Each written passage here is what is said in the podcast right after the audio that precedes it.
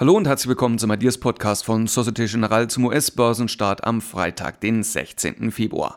Die Rallye an der Wall Street geht weiter. Alle großen Indizes legten gestern zu. Am stärksten präsentierte sich der Dow Jones mit einem Plus von 0,9%. Der S&P 500 stieg immerhin um knapp 0,6%, der Nasdaq 100 um rund 0,2%. Für den deutschen Aktienmarkt die ideale Unterstützung. Der DAX kam heute mit viel Dampf in den Handel und stieg erstmals über 17.100 Punkte. Zum Nachmittag hin näherte er sich sogar der Marke von 17.200 Zählern. Ins Auge sticht heute mal wieder ein Nebenwert, nämlich Aixtron. Die Aktie legte am Vormittag rund 7% zu, gab einen Teil der Gewinne dann aber wieder ab. Aixtron profitiert vor allem von den starken Zahlen von Applied Materials. Die kamen gestern Abend zusammen mit einem optimistischen Ausblick nachbörslich raus und pushen die ganze Branche und natürlich auch die eigene Aktie. Applied Materials dürfte heute mit einem satten Plus in den Handel starten. Der Kurs könnte gleich zum Handelsstart 13 bis 14% nach oben schnellen.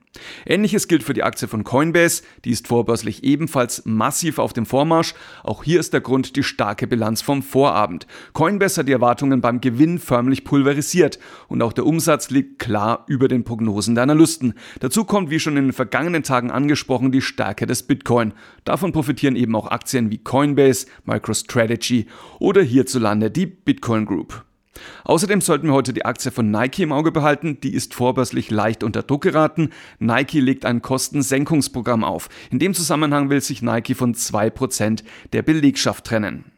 Dann noch kurz zur Konjunkturseite. Die Wall Street muss heute Baubeginne, Erzeugerpreise und das Verbrauchervertrauen der Uni Michigan verarbeiten.